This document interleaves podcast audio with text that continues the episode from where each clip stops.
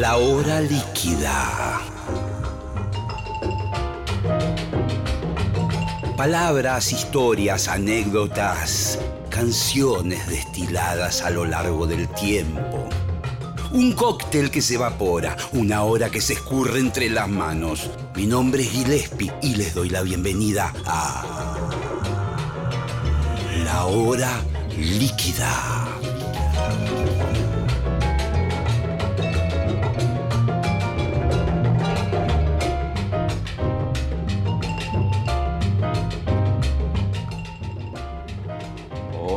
Hola, hola, ¿cómo están? Estamos comenzando el programa aquí por Nacional Rock.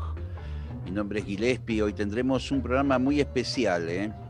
Eh, afortunadamente estaré rodeado de amigos ¿eh? en estos días tan complicados para todos nosotros. El mundillo del rock, como, como le suelen decir, el mundillo del rock. en minutos vamos a hablar con Germán de Funquio, con Gabriela Martínez, queridos amigos. Ya los veo que están conectando, están ahí. Ya estamos. Eh, ¿Cómo están? ¿Qué haces? Bien. Qué grande la tecnología, ¿no? ¿Cómo, cómo hemos avanzado, no? Al, final, al final fue verdad. Viste, cuando uno veía las películas antiguas, la gente hablaba, hablaba en una pantalla. Sí, totalmente en esas, me acuerdo, no sé si ustedes alcanzaron a ver, seguramente Germán sí, esas películas de superhéroes, pero argentinas, con Víctor Boy, con, creo, Julio de Gracia era. Sí, yo también alcancé. Ah, ¿la alcanzaste a ver, Gabriela, también esa? y que, mayor. la siguen pasando.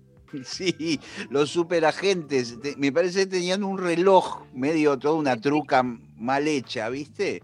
¿Dónde el Delfín y Mojarrita? Sí, señora, muy bien. Y el tipo miraba el reloj y aparecía mal hecho el truco, como el jefe que le decía, bueno, hay una misión, hay que ir rápidamente al puerto. Viene un barco con contrabando. ¿Te acordás lo que, era, lo que era estar acá en la sierra también en los 90? O sea, internet no, el teléfono tampoco, solo un correo que podía llegar una semana más tarde, ¿no? Sí, pero también eh, eso daba un poco de libertad también, ¿no? El, que, el no tener este aparato esclavizante todo el tiempo que te manda un mensaje a alguien, eh, ¿dónde estás? Eh, ahora venís, viste. En, aquel momento por ahí te llamaban a tu casa y, decían, no, bueno, Gabriela viene a la noche, llamar a la noche. Claro, o no estaba directamente listo, no, había ni forma de dejar un mensaje. Bueno, ¿cómo, los encuentro, mis queridos amigos? Veo que cada uno está en su casa, están allá en Tras la Sierra, imagino. Sí, los encontrás eh, fríos. Sí. Fríos. Hace mucho, hace mucho frío. A ver, pero ejemplificámelo, porque acá todos se quejan en Buenos Aires, porque hace 4 grados. Te, te, te, levantás a la mañana y no tenés agua porque está todo congelado. Le tirás una, una doquina a la, pileta y, rebota. Ah, directamente. Ese tipo, de frío. Está congelado, está congelado el agua. Hoy recién a las 2 de la tarde acá tuve agua. y, y, escúchame, ¿y qué, qué, hacen? ¿Se quedan metidos en la cama o salen, pese a todo, a hacer las cosas? No, es algo... sale. Bueno, depende de quién. Hola, Gaby. hola, Germán, ¿cómo estás? Sí, no se, no se sale porque también durante el día acá está re lindo, ¿eh? ¿Viste cómo es la amplitud térmica de la montaña? Sí, sí, sí. Eh, Yo a, las, a las cinco y media de la mañana estoy eh, buscando leña para, para alimentar las estufas. ¿Cinco y media de la mañana de verdad o es un chiste? No, de verdad, me levanto muy temprano. Me gusta mucho levantarme muy temprano. escúchame, algo, algo cambió. Antes nos acostábamos a esa hora nosotros. Claro, bueno, bueno, por, por, exactamente. exactamente. descubrí que era, era, lindo levantarse a esa hora. No, siempre me gustó, siempre me gustó el amanecer. pero cinco y media, seis estoy levantado seguro. Es de noche, total, a las cinco y media. Total, absoluto. En verano no, en verano ya esa hora está en la mejor hora. Qué bárbaro. ¿Qué va a ser? Mm. Yo no hago eso, ¿eh? No, yo me imagino que Gabriela es, un poquito más noctámbula. Se levanta a las 10, 11, tranquila, relajada. A una hora que ya se puede levantar. Antes hace mucho frío. Sí. Eh, hace unos meses atrás, mira cómo son las cosas, fui con Willy Crook a hacer una gira por allá y, y qué locura, ¿no? Mira ahora cómo estamos. Qué, locura, boludo. Una, vos sabés, es una tristeza la partida. Sí. Pero bueno, nada, quizás lo tenemos que hablar por línea privada. Sí, totalmente. Pero nada, loco, es, es, una tristeza. Es eh, parte también del camino que, vamos haciendo en la música y en la vida, que cada tanto perdemos un amigo. Eh, el rock eh, es un poco cruel en ese sentido. Calculo que cualquier ambiente, pero a veces en la música se muere gente muy joven. y bueno, eso te, eso te lo podría discutir, ¿eh? porque me parece que eh, no es solamente los, músicos los que mueren jóvenes. Parece que hay muchos jóvenes que mueren temprano porque la vida les, resulta complicada. Es, una, es una constante que hay. a través de nuestra vida, cuánta gente hemos visto que la vida le resultó dura. Es, una gran tragedia, boludo, muy triste. Es muy triste. Todos hemos vivido pérdidas de este tipo y son horribles. Sí, yo, yo estoy rememorando eh, años para atrás, eh, muchos años, 20, 30 años para atrás, y, recuerdo también eh, estas cosas que vos me decís, Germán, de, conocer gente que se acercaba a, a las bandas de rock que venía a veces a los camarines o que, y que vos eh, que no eran músicos particularmente, se dedicaban a cualquier otra cosa, pero mm. eh, a veces también movilizado por la tristeza, gente que no, no encontraba la vuelta a la vida, ¿no? Y estoy hablando, éramos pendejos, qué sé yo, de 20, 30 años. No, bueno, porque, pero quizás es.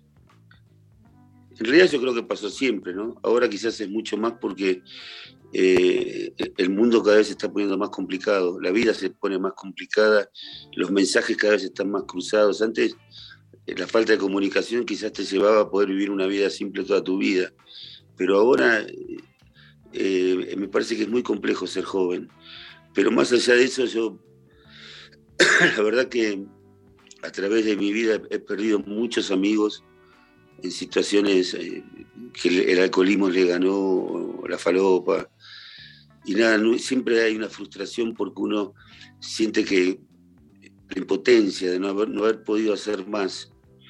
Pero por otro lado queda lo, vivido, el, gran recuerdo, vos tenés el gran recuerdo con Willy de las noches compartidas de música y eso, eso queda en el corazón eternamente, me parece a mí, ¿no? Sí. Y, y vos decías el, esa impotencia que, uno dice, bueno, pero que podría haberlo eh, rescatado, o que no sé si es tan así a veces también, ¿viste? Sí, no, no, no es que no, casualmente no es así. Generalmente no es así. Claro, a veces uno trata, ¿viste? Pero, pero el otro está en la suya. No, no, por eso te digo, es, es, es una especie, es la tragedia de que uno es espectador hace todo lo que puede, pero mi, experiencia de vida, hay, gente que no puede salir. Y e, eso es lo, muy triste, porque no andás a ver sus razones, cada uno tendrá la suya, pero nosotros lo hemos vivido, lo hemos visto, yo al menos. Y yo te he visto alguna vez, eh, así cuando... Bueno, tenemos, tenemos el caso de Luca, Sí, por eso. Me acuerdo de que, a veces vos lo increpabas un poco. Eh, y yo era un, testigo, hay un pichón que, ¿viste? que escuchaba.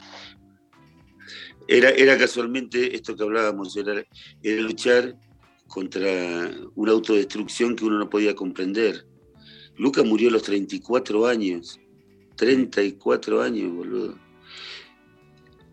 No está, bien. Para mí, en un, en un, momento, viste que había una épica a la muerte joven, como esto, vive a fondo y me muere joven, todo eso. Sí, sí, sí. Para, para, para, mí todo eso es una estupidez, no, está bueno. No, no, está bueno, quiere decir que el sistema al final los venció, ¿entendés?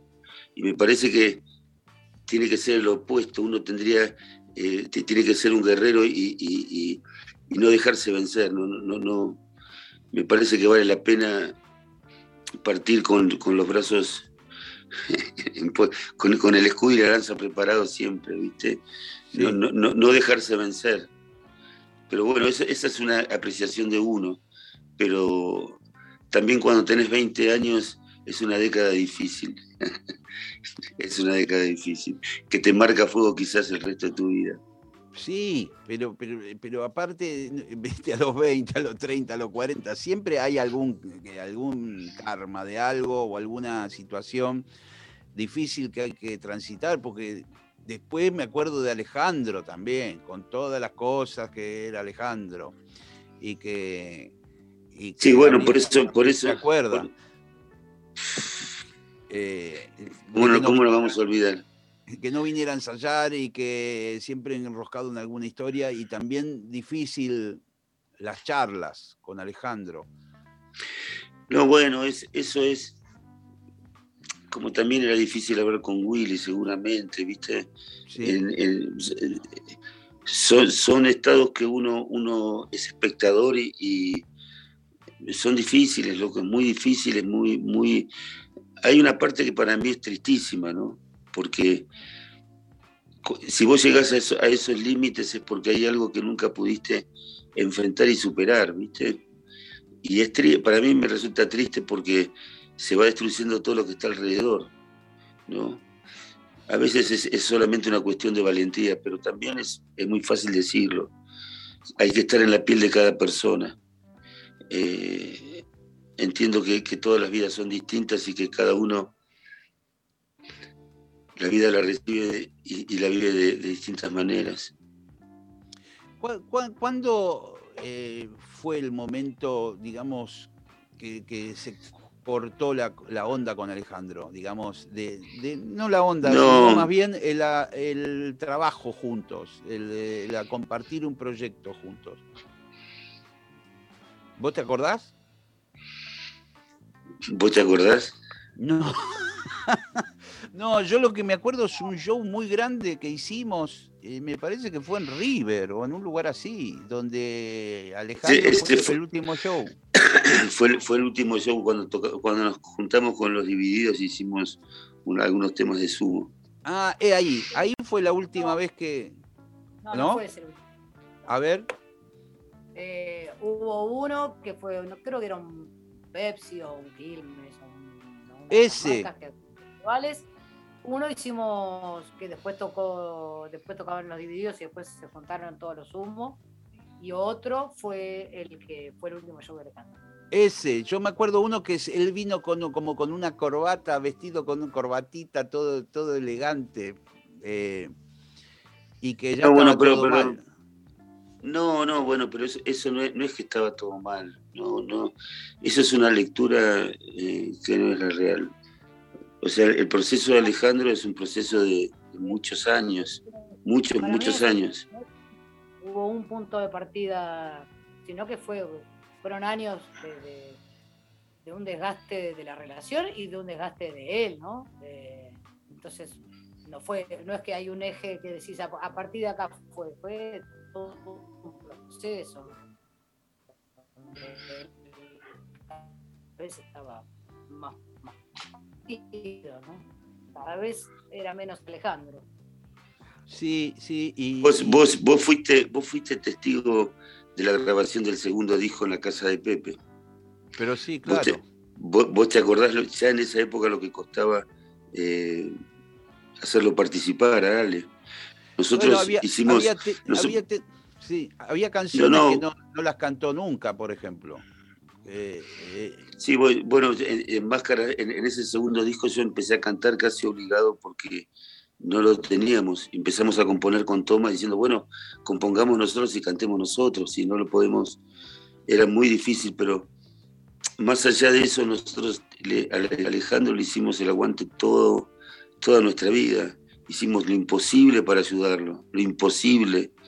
Eh, a mí me duele, hace poco salió un, libro de Alejandro que a nosotros nos acusa el, periodista, eh, casi te diría que nos difama diciendo que nosotros en ese último show en, River, Alejandro le hicimos firmar un contrato para que nos cediera todo, aprovechándonos como de su estado, hicimos firmar un contrato que nos cedía el derecho de todos los temas. ¿Entendés? Un delirio, hermano.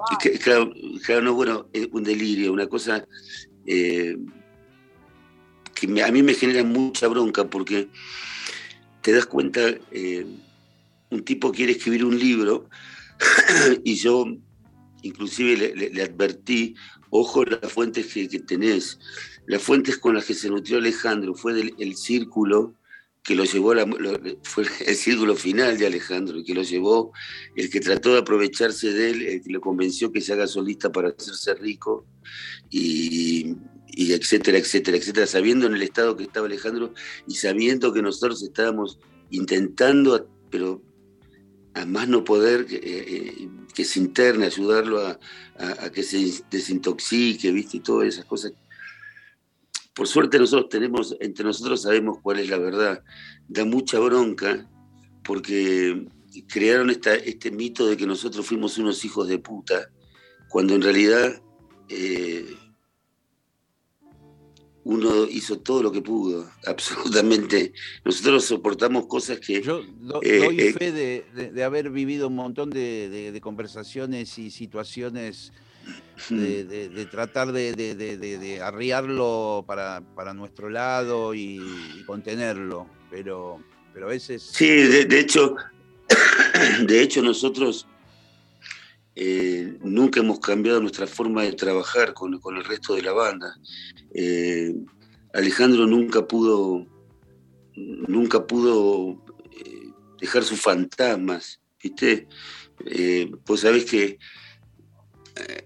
por momentos pueden entrar en estados de paranoia que piensan que todo el mundo los quiere, los quiere cagar, por momentos eh, creen que están en una etapa que son, este, todo el tiempo estados que, nunca sabes con quién te vas a encontrar otro día. Y nosotros eso lo llevamos durante décadas.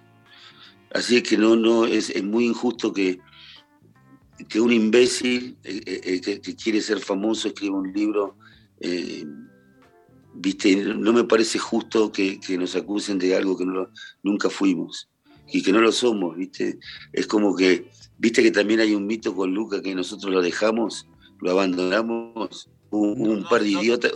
No sabía. Sí, sí, sí, hubo un par de idiotas en algún momento que en ese famoso show en, Los Andes fue, no me acuerdo. Sí, en Los Andes, eh, el último. Claro, claro, que, como en, ese momento la situación con Luca era, complicada, nadie lo sabía. Eh, eh, era muy complicado su estado todos estábamos sufriendo como locos, eh, nos acusaron por una cosa que uno supone que vio con sus ojos, que pudo haber visto una situación de Lucas solo en un momento, pero Lucas no estuvo solo. Nosotros lo tratamos, vos hablabas al principio de, mis peleas con él, y eran siempre tratando de, ayudarlo, de, que viera, me daba bronca que, que, se autodestruyera, que, que no ¿Viste? Es la lucha de, un amigo a otro amigo que no quiere que se muera. Con Alejandro pasó lo mismo con, vos, con Willy también, vos le hiciste la gamba hasta último momento y vos sabías que es una cuestión de tiempo. El cuerpo, el cuerpo se, va, se va desgastando. Eh, no sos inmortal. Es verdad, mi amigo. Eh, sí, sí, sí. Es, así. Eh, bueno, Te, cuento, te cuento que igualmente esto que hablamos eh, nunca lo hablamos con nadie, lo, estoy hablando porque sos vos, lo hemos hablado, Gabriela te lo está contando porque sos vos, porque no es algo que a nosotros nunca nos interesa, eh, nos interesa tener que explicarle a alguien algo, porque no tenemos que explicarle a nadie nada. O sea, te digo, nos basta con lo que nosotros sabemos y está dentro de nuestros corazones, porque lo vivimos, ¿entendés?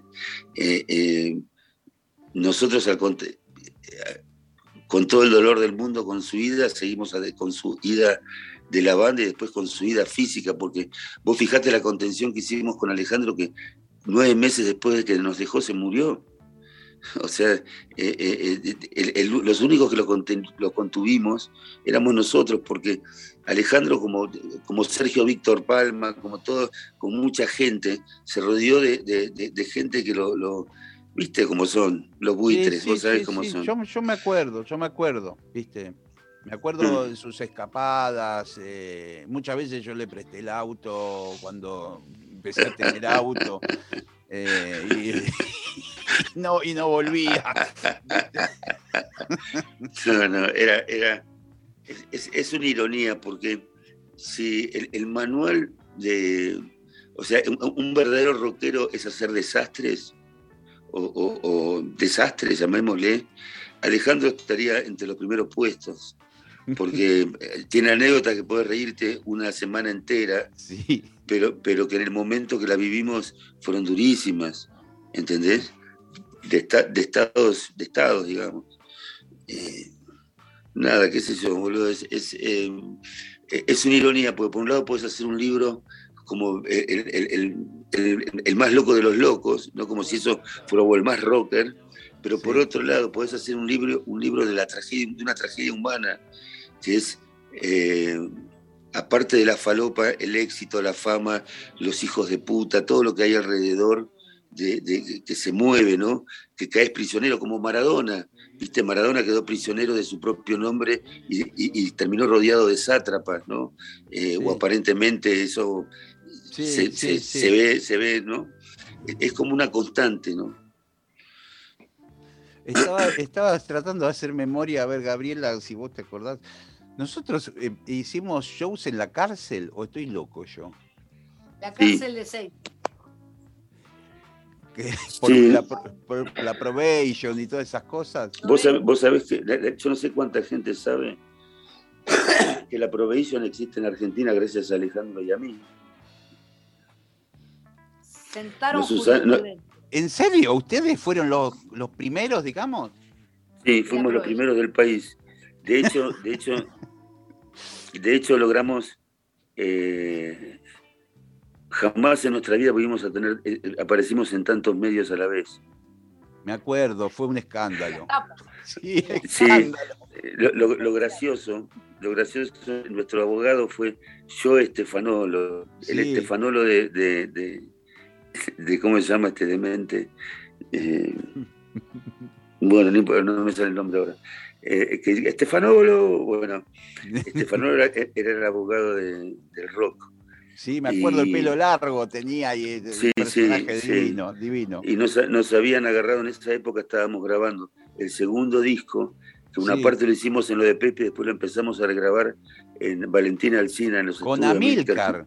Con Amilcar Gilaber. claro, y, en, un, en, una ida, lo fui a buscar a Alejandro a la casa, eh, en un remis repartimos, repartimos y eh, eh, una, provisión que se llevaba para el estudio en esa época y nada, en uno nos agarró la policía, que yo, bueno, con nada, con nada, inclusive, inclusive era, de tan mala calidad que, era, era, difícil de probar que era, ¿entendés? Tuvieron que llamar especialista.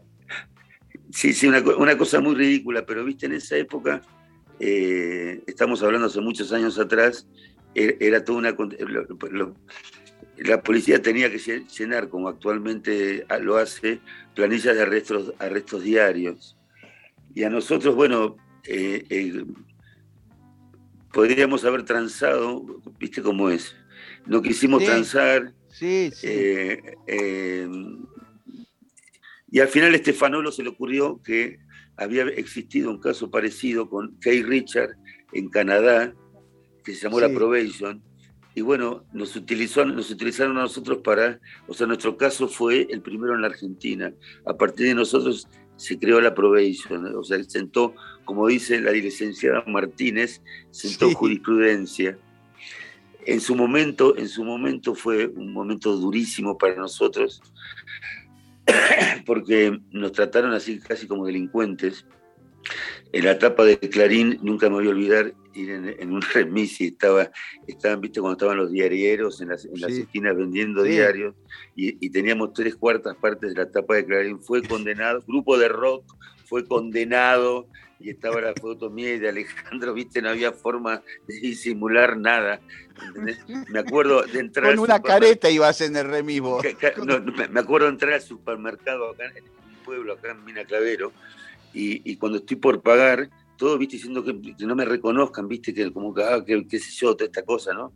Y el cajero me dice, a usted lo vi en la tele. Entonces le digo, no, no, pero es todo mentira, porque no sé. Me dice, no, no, tenía el volumen bajo, solo lo vi. qué genial, qué genial. Y bueno, es, parte de la historia, ¿viste? Eh, bueno, pero por aquel momento, vos eh, a todos nos decías, incluida por supuesto Gabriela, Gustavo Jove, eh, vénganse a vivir acá a Córdoba. Vos, empezaste a tener como un cambio en tu, en tu mentalidad. Te diste cuenta que Buenos Aires eh, no, no te cabía o no, no, no, no te veías. No, no, iba en mal camino, digamos. Eh, la ciudad, o sea, ahora lo puedo ver a través del tiempo, fue lo mejor que pude hacer en mi vida irme, porque eh, por más vorágine que uno vive, siempre volvía a, un centro, que es esta, estas montañas, esta, eh, siempre te ayuda a ubicarte de vuelta, ¿viste? Sí. Y, y, a nada, es una forma de lograr, para mí fue la forma de lograr el equilibrio. De hecho, todavía me agarro el huevo izquierdo el izquierdo y estoy tocando madera. Todavía estamos hablando. Casi eh, hay, como, hay como una sabiduría ¿no? de, los lugares, de la naturaleza, si la sabes eh, entender, ¿no? Sí, también eh, no solamente sabiduría, yo siento una armonía, que, cuando uno viene con la cabeza cargada de boludeces del mundo humano, basta sentarte entre las montañas, entre las piedras, al lado de un río y, y te volvés a sentir nuevamente, te volvés a ubicar en el mundo. Viste que el mundo del espectáculo siempre, eh, cuando uno logra poder sobrevivir haciendo lo que está haciendo, eh, uno de los costos que, que pagás es la, la, llamada popularidad. Y la popularidad quiere decir que tenés un montón de gente que te va, con todo el amor del mundo, te va a quemar la cabeza. Y, y bueno, tenés que estar fuerte para poder soportar eso y que no te queme la cabeza y mi manera fue venirme a vivir a las sierras. Y la manera de Gabriela también, porque tardó un poco más. Me llevó un par de décadas más. un par de décadas reales, son 20 años te llevó, Gaby. Sí, sí, más Sí, no, no, no, pero, pero, pero en, la, en la verdad de la historia, eh, a partir de, en Despierta, eh, que fueron todos los hijos que hicimos posa Alejandro, empezamos, descubrimos un proceso que era maravilloso, que, era que ella se viniera acá a casa y teníamos un estudiecito, viste, una compu, un estudio en, el galpón. Y nada, nos juntamos, nos empezamos a juntar mucho a tocar, con Sebastián también, a, componer. Eh, los tres discos, casi te digo, mucha composición salió de esos encuentros que tuvimos en, y entonces Gabriela venía y, iba y venía, iba y venía, no es, no es que fue abrupto su venida, cada vez, eh, eh, vino más, tiempo. Cada vez vino más seguido, sí, sí, sí, y más tiempo. También por una razón laboral, pero bueno. Pero, bueno, pues sí, también cada vez me costaba más irme, cada vez me costaba más estar en la ciudad. ¿Sentías el choque cuando volvías de, Nono a Capital? Mucho, mucho. Sentía como que cada vez sentís más que la, ciudad te agrede, cuando empezás a estar más tiempo acá. La ciudad, la, energía de la gente. Acá todo es, no sé, acá te cruzas con alguien y te saludás, vos lo viste, o sea, te cruzas en un auto, como la energía es otra, es muy distinta. sí, hay mucha, mucha gente luminosa de, vecinos. Eh, yo me crucé con gente muy, muy, muy piola, mucho artista dando vueltas. ¿Sabes qué, ¿sabes qué pasa? Eh, hay mucha gente que hay mucha gente que, se va a buscar otro tipo de vida, otra calidad de vida, otro tipo de vida también, en el sentido que las ciudades es, algo casi como antinatural, ¿viste? Es, un conglomerado de millones de personas, uno arriba de otros, atrás de una especie de seguridad que antiguamente era comprensible porque podían venir enemigos de cualquier lugar y necesitabas estar dentro de la ciudad fortalecida para defenderte, pero actualmente no se justifica mucho eh, el, costo que tiene vivir, tanto, vivir en, un, lugar donde, donde no sabes si cuando salís a la calle no te meten un balazo. Es, en, la mayoría de, las, del, resto de Argentina no sucede eso, la gente, la gente vive tranquila, conoce a sus vecinos, nos conocemos todos, se vive eh, otro tipo de realidad que en la suma garpa, garpa mucho más que le, la suma cuando vos estás en la ciudad, al menos para mí, ¿no? ¿Qué dice Gaby? No, totalmente, eso que te decía antes, o sea, la ciudad yo creo que me, terminó expulsando. Eh, siempre por tener, supongo, este contraste de ver la vida acá, ¿no? De ver esta otra realidad en donde me sentía mucho mejor, mucho, como dice él, más en equilibrio. Eh, y, lamentablemente la pandemia me agarró allá en Buenos Aires, la primera parte del año pasado. Es cierto, te quedaste varada en Buenos Aires. así que cuando logré venir acá, que fue en diciembre, ya no, no me fui más. Quedé acá, este, me sentí mucho mejor. La, la, verdad que el año pasado encerrada la pasé mal. Eh, y acá llegué y de repente todo empezó a cambiar, ¿no? La energía, eh, mi cabeza, y me quedé. Eh, voy a retrotraerme unos minutos en la charla a cuando me contaban la forma de trabajar de los últimos discos, de los últimos años. Y, y, estaba pensando, porque bueno, ahí desde hace ya también 30 años atrás que hay un estudio fabuloso, que es el de Timmy, y por ahí de ustedes no lo sé, pero, pero el, que era el estudio de Timmy McKern, eh, equipadísimo con todo lo último y todo lo que necesitan, pero así todo ustedes se juntaban en, el estudio casero, ¿no? Teniendo el otro cerca. Sí, pero por una... Hay una cuestión... La composición va cambiando con los años, ¿viste? Uno va aprendiendo, eh, vas aprendiendo a componer y con los años eh, podés eh, certificar creencias que uno tenía, que era vos, trabajaste con nosotros, que era eh, la música se, lograba en conjunto y nada, con los años empezamos a, disfrutar cada vez más el, hecho de, componer. con Gabriela fue un proceso de muchos años. Yo empecé a parar en una antigua casa que tenía en Buenos Aires, en la capital, y tímidamente, porque vos sabés que a mí eh, originalmente nunca en mi mente estaba ser cantante.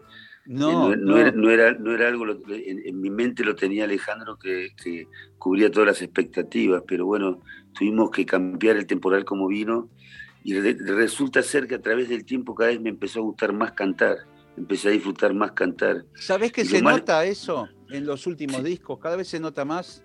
Sí, sí, sí, sí. Indudablemente, indudablemente, pero creo que eso también tuvo que ver mucho Gabriela y mis amigos porque y Sebastián y todo porque lo más difícil para un músico es desnudarse frente al otro y, animarse a tirar algo que por ahí es una porquería y que el otro, se va a reír de vos, ¿no? Y más con la, con la, con la, parte vocal, porque la parte vocal también eh, eh, tiene que ver palabras, ¿no? Sí, estás diciendo algo de tu alma. estás diciendo algo o estás improvisando algo. En el momento que vos estás componiendo, en realidad estás improvisando. Estás improvisando una melodía con palabras que te van saliendo. Viste que hay mucha gente que utiliza la, técnica del inglés de mierda, que, vocaliza y arma melodías en inglés y después busca palabras en castellano para, para reemplazar. Para reemplazar. En, mi caso no, en, mi caso, sabés que vengo de la escuela del pelado y vos te acordás, eh, no sé lo que quiero, pero lo quiero ya, o, cosas así que, había una expresión, había, había un tango atrás, había, había algo especial en la improvisación melódica sin pensar en la palabra, sino pensar en la melodía, que no sé cómo explicarlo. Y es algo que se va desarrollando y, yo lo pude desarrollar por tener a Gabriela al lado y a, y a Seba y a los demás, porque eh, puedo, puedo cantar cualquier cosa que totalmente libre y entonces las melodías se pueden trabajar mejor, no hay presión, ¿viste? Inclusive a eso también le pasa por su lado con el instrumento, ¿no? Hay mucha, mucha confianza entre nosotros para buscar eh, lo que sentimos entre todos, que, que, vamos para el mismo lugar. No es esta historia del ego de los músicos típicos, viste que no, esta es mi parte, ahora viene mi solo, este tema. Sí, totalmente. Sí, a mí, a mí me costó entender esa parte de que era un grupo. Me costó en, algún momento, pero yo venía más como del mundo del jazz, ¿viste? otra película. Pero vos sabías, este, vos, estuviste en los últimos tiempos de Sumo y viviste, viviste el huracán. Sí. por, eso aceptaste, por eso te, prendiste con nosotros.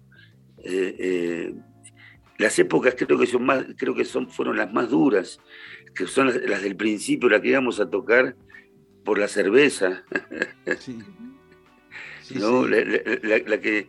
Eh, arpegios, ¿te acordás arpegios? Sí, claro, ¿cómo no me voy a acordar? Que había una pareja eh, simpatiquísima, que no me acuerdo nunca los nombres, que eran los que regenteaban el teatro y que. Sí.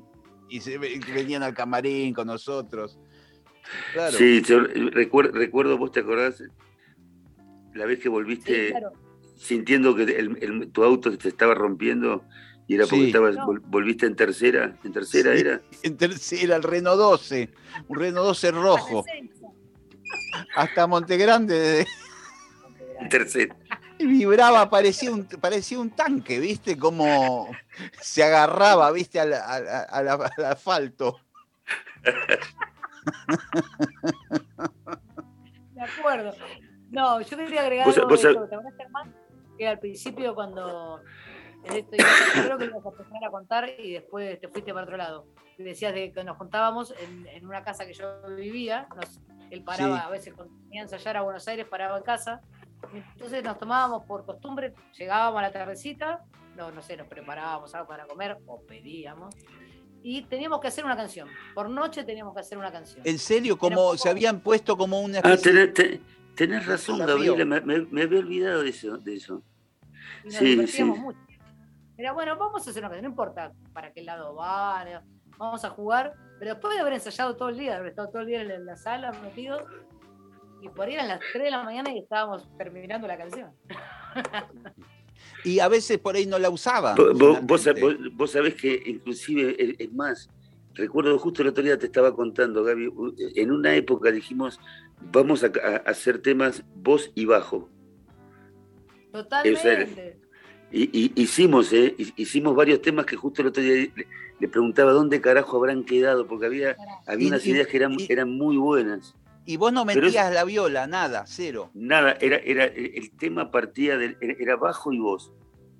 Y, hicimos, eran como ejercicios, que todas esas cosas que, que, te estoy hablando, todo esto que ella cuenta, llevó a un desarrollo eh, compositivo juntos, ¿entendés?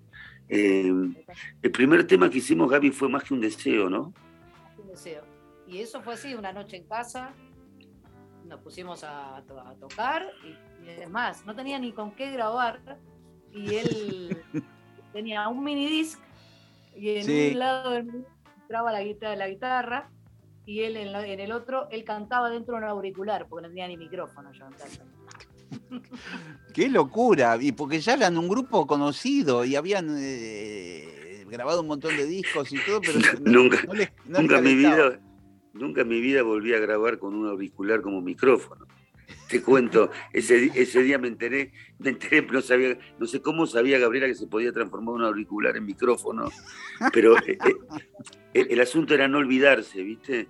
No, olvidarse, no, olvidarse porque en la composición, si vos no tenés... Hola, hola, si vos ah, en la composición, si vos no tenés, no tenés algo que te grabe en ese momento que te, que, te pinta la idea, la perdiste, generalmente la, perdés. La perdés, es así, la perdés porque viste que hay, a veces uno escucha a alguien que dice, no, y me, me acordé de una melodía y digo, ¿cómo haces, guacho? Si, si, se pierde eso, queda en la nada. Te, puedes acordar, pero nunca es igual. Es, hay algo del momento que, te sale que es único, boludo. Es bastante inexplicable eso, pero nosotros lo hemos comprobado. Vamos, les, les quiero decir que casi estamos en el tramo final del programa, aunque parezca mentira. Y no hablamos del disco. Es una locura este programa. Chicos, es una locura. Eh, me, gustaría hablar de los, de los dos discos, porque eh, vos, Germán, me diste ¿Es así? ¿Se llama? Sí, sí, es así. Un discazo impresionante. Sí, sí. La, la, verdad, la verdad que sí, es un discazo. Nosotros estábamos, estamos muy, muy felices del resultado.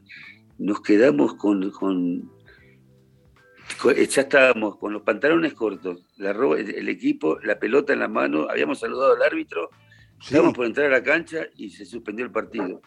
Claro, porque empezaban las giras, empezaban los shows. Claro, eh, eh, eh, estábamos trabajando duramente en la presentación de, de, de en, el hipódromo. Y después eso siempre desencadena ir a presentarlo por todo el país, ¿viste? sí, fue bastante frustrante. Y más allá de eso, a todo el mundo le pasó algo con esta pandemia, así que no, no es que, mala suerte tuvimos nosotros, sino que mala suerte tuvimos todos. ¿No? Eh, eh, bueno, y a, partir... Que porque tuvo mala suerte fue el disco, digo, tuvo la mala suerte de salir el 6 de marzo del año pasado y un poco quedar opacado con todo esto, ¿no? Y, quedar pendiente, ya habíamos empezado a armar la lista de temas para el hipódromo. Y, y ustedes empezaron, Viste que al comienzo se hablaba, bueno, son dos semanas, después vemos, qué sé yo, que eh, entraron como en esa dinámica de, bueno, vamos a correr la fecha, en vez de ser en, marzo será en junio, ¿empezaron con esa cosa? No, yo, eh, yo originalmente tuve, tuve, tengo un amigo que me mostró, me mostró un, eh, como toda una estadística que había de, la proyección de lo que podía pasar y, me di cuenta que iba a ser muy, muy serio lo que venía. Nunca pensé que iba a ser una cosa de, todo lo que pasó, para nada, para nada, para nada. Eh, pero ¿quién lo sabía? Nadie sabe nada todavía siquiera, ¿no? ¿Qué es lo que va a pasar con, con todos? Pero volviendo, volviendo al, disco, es así que es un discazo que eh, le gustó a Roberto Petinato, por ejemplo. Eh, que, Roberto, Roberto es paladar negro. es, el peor, es, el peor que conozco del mundo. es el peor que conozco. Eh, pero más, eh, más allá de eso, nos agarró la pandemia y empezó, viste, al principio todos dijeron, che, bueno, ¿por qué no grabamos un temita de la casa cada, cada uno una parte y hacemos tal tema, viste? Sí. Y nosotros estuvimos en esa movida también, inclusive el Cosquín Rock nos obligó a todos a hacer un, tema así para pasarlo en la lista virtual que hicieron. Nosotros después de esos dos temas que hicimos, eh, hicimos una versión de, Como un perro, como porque nos había parecido bastante divertido trabajarlo. Eh, lo habíamos transportado todo acá al estudio. Digamos, cada uno em, grababa y lo mandaba acá al estudio. Entonces se podía escuchar y ya proyectar cómo venía sonoramente, ¿viste? Grabarlo de vuelta, menos agudo o qué sé yo. Claro, porque me eh, imagino que cada uno en su casa no tiene todos los fierros del mundo. No, no, no, para nada, para nada. Pero bueno, déjame que te, cierro porque es, una historia eh, para no se te termine el programa. La cuestión que, que después de ese tema, que, yo les, mandé la idea con la guitarra acústica, inmediatamente una devolución inmediata, empezó a decir, sí, hacemos un disco. En realidad, y, sí, sí, va, pum, pam, pam, pam, y empezamos a hacer un disco. ¿Qué pasó con eso? Que se terminó transformando en una terapia alucinante, porque empezamos por lo menos dentro, Gaby, Gaby te estaba contando, encerrada en, en, su departamento en Buenos Aires, o cada uno en su lugar, fue una manera de seguir en acción, de seguir este, por menos proyectando algo. Y después se empezó, eh, eh, se empezó cada vez a poner mejor el tema, cada vez em, eh, empezamos a explorar más, a buscar más, y al final se transformó en un disco casi terapéutico nosotros y también para la gente, casi te diría, porque es un disco ideal para tocarlo, para escucharlo, tocarlo, para escucharlo en, una situación de tranquilidad, estar en, un, encerrado en tu casa, eh, prepararte una leche con chocolate, un whisky o una cerveza y, escucharlo. Es una especie de terapia para nosotros y el público. Perdón. Tiene una, sonoridad bastante acústica. No sé si es completamente acústico, pero, pero suena bastante acústico. Hay mucho, sí, un poco de guitarras eléctricas. No sé si hay alguna, es más como un efecto sonoro en algún momento. No es que la base está armada sobre una guitarra eléctrica. Casi todos son guitarras acústicas.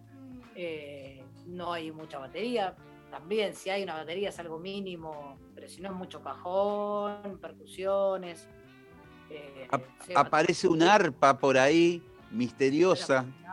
Sí. Quedó eh, buenísimo, contame eso, cuéntenme. Quedó genial.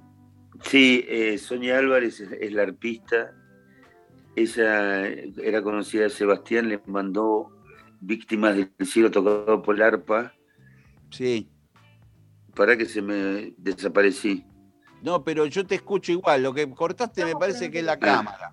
Ahí está. Sí. Eh, y ahí, ahí cuando mandó esa versión, eh, digo, pero vino la idea de hacerla, de, hacerla de verdad con la, con la voz. Y nos mandó la versión sin la voz y la canté arriba. Fue así de simple, pero a la vez maravilloso porque es una versión que el arpa hace lo que hacía toda la banda. Sí, es una orquesta y a la vez es como una guitarra acústica, pero de 100 cuerdas. Sí, sí. Una locura. Sí, sí, Hay gente que, hay gente que, piensa que son guitarras. Eh, nada, es, muy loco la, la transformación y a, mí como, como cantante me parece un desafío alucinante porque eh, de transformar un tema en rock con, con guitarra, batería, bajo, todo, va a, lo mismo de, otro, con otro latir, eh, me pareció alucinante. Eh, hace poco estuvimos haciendo prensa en Paraguay, ¿viste? Sí. era, era prácticamente el primer tema del que hablaba porque en Paraguay están los, los maestros del arpa. Ahí están los, claro, el arpa paraguaya, que no sé si es la misma que toca Sonia. Me parece que ella toca la, verdadera, la clásica. Sí, qué sé yo, no sé. Pero bueno, sonido emparentado con Paraguay, obvio. Eh, en aquel momento que pasé por el estudio pude escuchar, era impresionante cómo sonaba, eh, que estaba también Alberto Moles. ¿Alberto es o Juanchi? El que estaba. Alberto. Alberto. Juanchi también es, hay un Juanchi Molí que es el, hermano. Sí, bueno, eh, Alberto, y estábamos ahí, no la podíamos creer el sonido que habían conseguido cada uno en su casa. Es, sí.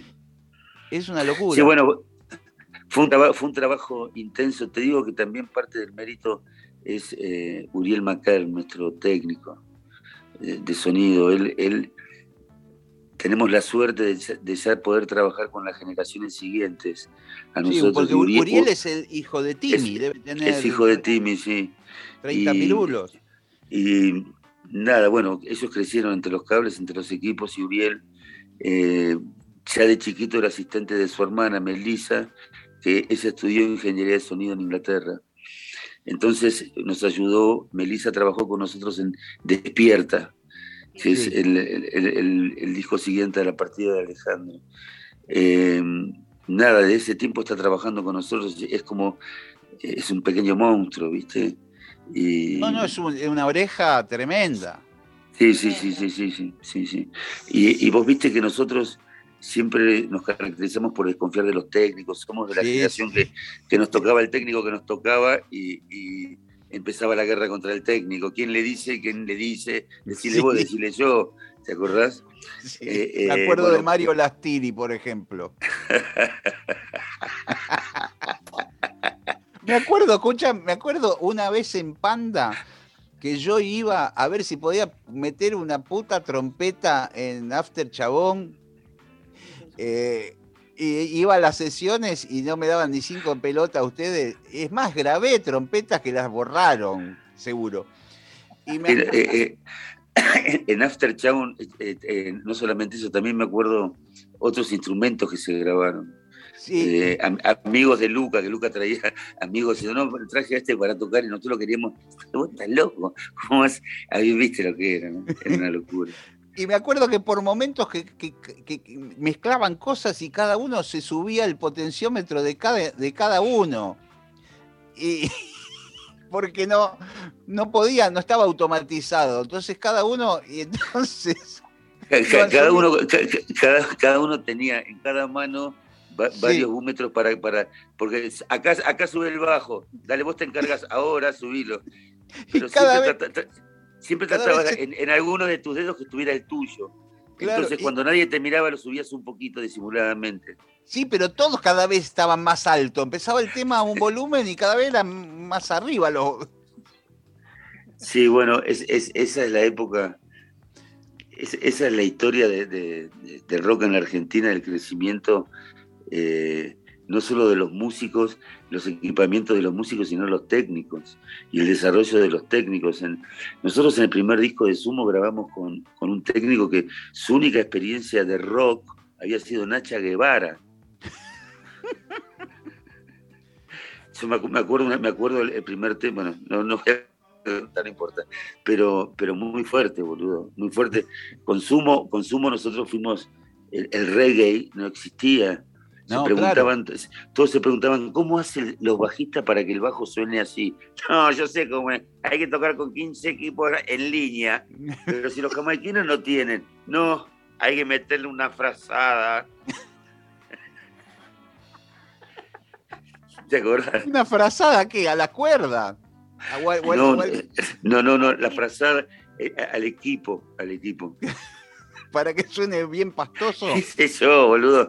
Eran todas las pelotudeces que se inventaban, se trataban, eh, eh, era, eh, era, no era una época que había demasiada información, era el técnico que podía por ahí estar en, suscripto a una revista de, sonido que la enseñanza no, viene. Ustedes consiguieron un sonido en ese momento, me acuerdo de las guitarras tuyas principalmente, Germán, esas filosas, medias muteadas, que no sé cómo con la mano lo hacías ese laburo. Sí, qué sé yo. O le ponías una frase. Yo, estoy seguro que si nosotros ahora eh, en algún momento hubiésemos podido agarrar con toda esta tecnología, dejar la voz del y haber grabado de vuelta, los temas hubiesen explotado sonoramente mucho más. Sí. Eh, Sumo está bueno porque Sumo estaba bueno, pero no suena bien los discos.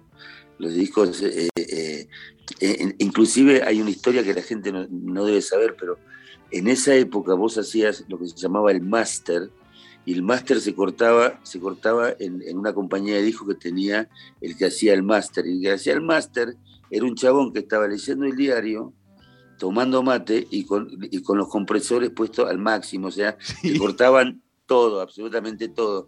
Todo el laburo que vos te había con los deditos apurados para que sonara, de ahí se empezó a ir a masterizar en, un momento, ¿te acordás que se empezó a ir a masterizar afuera? Sí, a Estados Unidos. los máster acá, acá en Argentina se arruinaban, se arruinaban. Y bueno, Sumo también pasó por esa, esa Bueno, me acuerdo. ¿Vos te acordás Virnalisi que en el medio tenía una parte que todos tocaban a un volumen infernal en vivo que prácticamente yo me mareaba en el escenario de tanto que. Sí, sí, sí, sí, Era, un apocalipsis.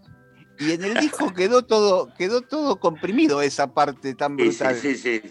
Sí, bueno, me da la razón lo que te digo. Eh, mis queridos amigos, se nos fue el programa. Eh, bueno, mira. Me, queda, me queda preguntarles, en aquel momento que estuve, iban a hacer unos conciertos, porque se, era en el verano y se había abierto un poco los, la Los hicimos, los hicimos y fueron, fueron alucinantes. Perdón, batería. ¿Cómo, Gaby? ¿Qué? Disculpen, pero me quedo sin batería, era eso. Bueno, igual ah. tranquila que me queda un minuto de programa. Sí, eh, sí, sí. A, partir del disco, a, partir del disco de estas versiones, nos dio el pie a poder armar un show acorde a lo que nosotros sentíamos que era armar un show en, época de pandemia, viste que la gente tiene que estar sentada, todo eso. no son un show para rockear. Y a partir de este disco nos disparó y armamos un show que estuvo alucinante estábamos ya por salir a tocar por todos lados hasta que se pudrió todo de vuelta. pudimos, Hacer, pudimos hacer cuatro shows y estamos esperando, ya tenemos fechas en septiembre reservadas para salir a tocar. Vaya uno a saber qué carajo pasa en septiembre. Pero bueno, eh, hay muchas ganas de salir a tocar y mucha necesidad también. Bueno, hay que, hay que confiar un poco en que las cosas se van a acomodar, que con las vacunas y toda esa historia y qué, sé yo. ¿Vos decís, vos, decís escuchar a Palito Ortega? ¿Palito Orteguizarse? ¿Vos, sabés, que, bueno, no te voy a contar, no te voy a contar, otro día te cuento la anécdota. Dale, contame, contame, contame. ¿Te acordás Pepe Luis? Pepe Luis era, era el de... El, de que los dividió cantar, bueno, Sí. Pepe, Pepe le gustaba mucho fumar porro, ¿viste? Sí. Y un, día voy a la casa, hace muchos años, antes, a, fumar, y llego y me dice, no, no, no fumo más. Y yo, ah. ¿cómo que no fumamos? Dice, no, no, porque me di cuenta que me palitorteguizo. y yo, ¿te qué? Me palitorteguizo yo, ¿pero qué es eso, Pepe? Me dice, me fumo uno, me fumo uno. Y viste ese tema, la gente en las calles parece más buena, todo es diferente gracias al amor. Qué maestro. Inventó, el, ver, el verbo palitorteguizarse. Yo me palitorteguizo, tú te palitorteguizas. Escúchame, igual yo creo que soy optimista. Me parece que en septiembre va a haber, van a hacer los shows. Entonces, en septiembre va a haber shows, nos vamos a ver. Dale, nos vamos a ver, mis queridos amigos. Gracias, Gabriela. Gracias, Germán. Saludos a todos los oyentes de Radio Nacional, loco. Mi respeto a Radio Mi respeto nosotros también a vos. Yo también a vos. Respeto mucho a todos los, a la audiencia de Radio Nacional He escuchado mucho Radio Nacional y mando un gran abrazo a todos tus oyentes. Nos vemos pronto, amigos. Cuídense. Dale, loco. Cuídense. Chao, Gabrielita. Chao, Gabriela. Chao, Germán. Nos vemos, Marce. Un gusto hablar contigo. Igualmente. Y ya saludo a, los oyentes. saludo a los oyentes. Hasta la semana que viene. Chau, chau. Habla Dime cómo estás y qué hay en tu alma. Cuéntame que aquí hoy somos más víctimas del cielo. Llama, es a dónde estás y cuánto falta. Cuéntame que aquí hoy somos más del cielo.